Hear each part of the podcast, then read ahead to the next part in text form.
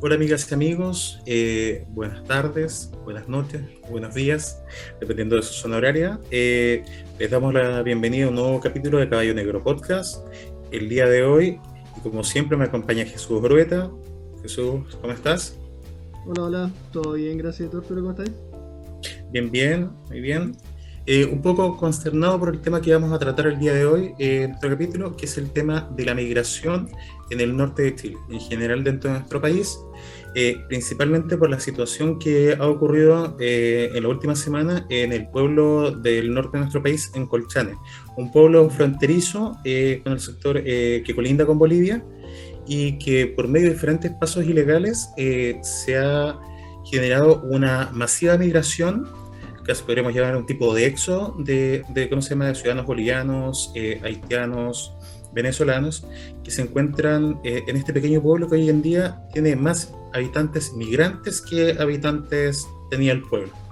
Lo que ha generado un gran revuelo y una situación con diferentes manifestaciones violentas, no solamente en Colchana, sino también en, la, en la comuna de Iquique. Sí, sí, la verdad es que el tema está súper súper complejo. Eh, es una cosa que ha ido en aumento, una, una violencia y una resistencia que ha ido en aumento y ahí hay harto para desmenuzar, la verdad. Eh, creo que lo primero que tenemos que tener súper en claro y que tenemos que decir es que la, la migración o el, derecho a moverse por el mundo eh, existe desde mucho antes de que existan los países, desde mucho antes de que tuviéramos este modelo de Estado-Nación, desde mucho antes que el territorio estuviera delimitado, desde mucho antes de, desde la colonización, desde mucho antes de, cualquier fenómeno que nosotros podamos reconocer como de moderno, digamos, eh, el derecho a moverse por el mundo es un derecho que le pertenece a los sujetos, a los individuos, a las personas. y que no es feliz en un lugar tiene todo el derecho del mundo a buscar su, crecimiento, su desarrollo, eh, a, crecer, ¿cachai? Como ser humano en donde él mejor estime conveniente. Eso es como yo creo que es como el primer elemento, ¿cachai? Que como poner arriba de la mesa al momento de hablar de migración. Eh, de la mano de eso, eh, también hay un contexto. Yo creo que eso es como muy abstracto. Ahora, en un contexto, yo creo que nadie sale de su país por gusto. La gente que sale de su país eh, sale porque sale a estudiar, sale a trabajar, o personas que abiertamente les gusta como recorrer el mundo, pero en el fondo lo hacen en un contexto de lo mismo que decíamos, crecimiento y desarrollo, de tener experiencias vitales, de conocer otros lugares, otras personas, de imbuirse de otras culturas, de estudiar, de trabajar. Eh, o de tener un proyecto de vida que te lleve. pero yo creo que ninguna de esas circunstancias, esas condiciones se cumplen en este caso. Eh, cuando hablamos de, lo terrible que está pasando acá en el norte, estamos hablando de olas migratorias de personas que vienen producto de crisis políticas en sus países, eh, producto de la misma crisis desatada por el COVID-19 en muchos otros lados, y así podríamos yo creo ir como sumando distintas variables eh, que hacen que, esta, esta condición migrante eh, tiene más un tinte de crisis humanitaria que otra cosa.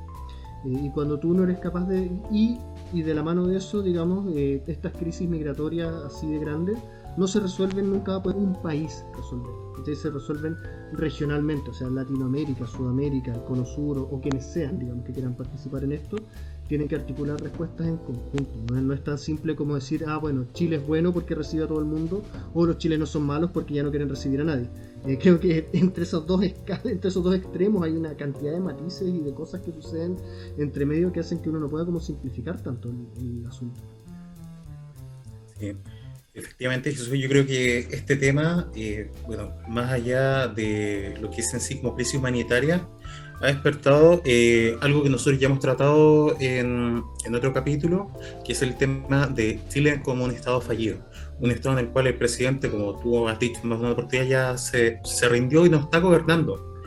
Piñera no, no está tomando esta crisis eh, como debería afrontarlo un presidente y lamentablemente eh, la situación con lo que implica la, el COVID, en muchos, en muchos países cerraron las fronteras hace bastante tiempo y, lamentablemente, aquí, claro, esto es una crisis que se podría haber eh, evitado porque no existe un control de los pasos fronterizos en el norte del país, que son muchos los pasos ilegales, y en el cual hasta el otro día había un conteo de 14 personas que habían muerto eh, en estos pasos fronterizos porque es por medio del desierto de Atacama, o sea, eh, por el sector altiplánico del desierto, temperaturas bajo cero, sin agua, sin las condiciones hay que recordar que el primer intento de conquista de Chile, que fue por, por parte de Diego Almagro, eh, intentó cruzar el desierto de Atacama para venir a, colonizar este territorio y murieron casi todos mm. los eh, conquistadores en el proceso, porque es un camino que es demasiado inhóspito. Es el desierto más árido del mundo, no hay agua, no hay vegetación, prácticamente no hay nada. Entonces, recorrer eh, más de 100 kilómetros para llegar al primer poblado eh, en esas condiciones es prácticamente imposible, es, un suicidio. Así que dentro de todo esto, bueno, la respuesta del gobierno fue bastante tardía. Esto es algo que se podría haber, haber esperado hace bastante tiempo por las, las razones que tú bien explicabas, la situación eh, política y económica que se vive en Venezuela, la situación económica que, vive, que se vive en Bolivia también, o sea, eh, en Ecuador, que también hay, migrantes de varias partes de, ¿cómo se llama? De, la línea, de, la línea del eje como vertical norte de Chile que, que han ido bajando poco a poco por, por, esta situación de bonanza que, económica, entre comillas, que proyecta Chile en comparación a los otros países. Pese a, la inflación que, que, se está viviendo de los precios, hay una estabilidad económica, que lo hemos conversado eh, eh, en Chile y que, y que, propicia la migración. El problema de, de, la migración es que no, no, son las condiciones óptimas, o sea, es gente que, que viene a la vida literalmente, o sea, que no, viene a ver si puede tener algo mejor que en su propio país. Viene escapando de la muerte, sí. Mm. Sí, eso, es una arista. Y, y, la otra perspectiva, que también es súper válida y por eso hace que esto sea un conflicto eh, que afecta al sistema de la sociedad. O sea, no es un conflicto que un individuo o que un grupo de individuos puedan resolver. ¿cachai? Que tienen que, actuar otros poderes que, que, tengan otra capacidad de, de, cortar este asunto. Porque nadie, por muy buenas intenciones que tenga, va a poder resolver este asunto.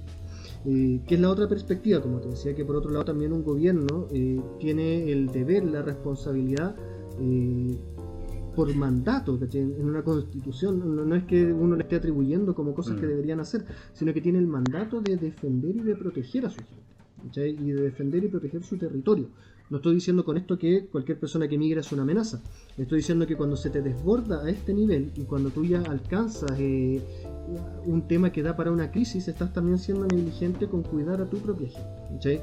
Eh, porque por supuesto que dentro de esta ola migratoria hay de todo. Hay millones de familias que vienen escapando de la muerte, que vienen buscando una vida mejor, que vienen. Pero también hay delincuencia, también hay, muchas cosas. O sea, los mismos gallos que los cruzan por el desierto, los famosos coyotes, que lo hacen, mm. como decías tú, en unas condiciones infrahumanas miserables, caminando por el desierto días enteros, muriendo en la frontera. Eh, y, que a mí me llama mucho la atención que esta es la única frontera abierta que tiene Chile. O sea, todo el resto del territorio está resguardado naturalmente.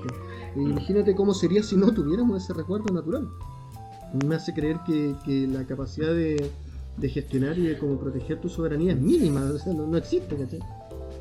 O sea, siendo la única puerta de entrada que tienes y está colapsada. Es muy raro. y lo, más potente es que, ojo, este, este, fenómeno no es de ahora. O sea, esto, la, la, primera gran ola migratoria fue en febrero de este año y, en febrero ya habían entrado cerca de 2.000 personas eh, por, estos pasos no habilitados eh, hacia Colchane y, hoy en día la situación ya es insostenible. Y, uno de los grandes problemas es que, que como se mencionaba, se, empezó se empezaron a realizar estas manifestaciones que, de orden violenta y que no fue solamente eh, en, en el sector norte, sino también en Santiago o sea, inclusive con, quemas de, coches de guaguas, eh, con ataques, quemas de carpas de personas que vivían en situación de calle. O sea, eh, complicado, o sea, inclusive eh, policía de investigaciones, marina, carabineros desalojando a gente que estaba acampando eh, en el borde costero o en plazas públicas y personas de, cómo se llama el Instituto Nacional de Derechos Humanos intentando, intentando proteger esto. O sea, las personas de su mínima dignidad, o sea, ni siquiera se están recién despertando, sacando de la carpa y es como gente que ni siquiera está vestida. O sea, y, es una situación que, que, claro, es una crisis humanitaria en la cual simplemente no se puede llegar y, echar a alguien a la calle o, agarrarlo, literalmente dejarlo en la frontera del otro lado.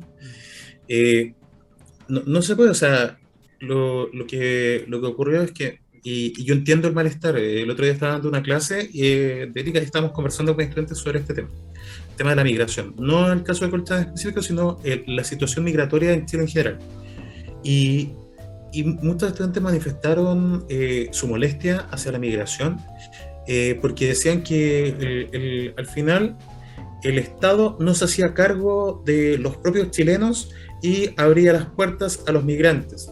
Otros me mencionaban que llevaban años postulando subsidio habitacional y no, y no calificaban y que, por ejemplo, eh, migrantes haitianos eh, conseguían fácilmente un subsidio en unos meses, eh, a los seis meses de estar viviendo acá.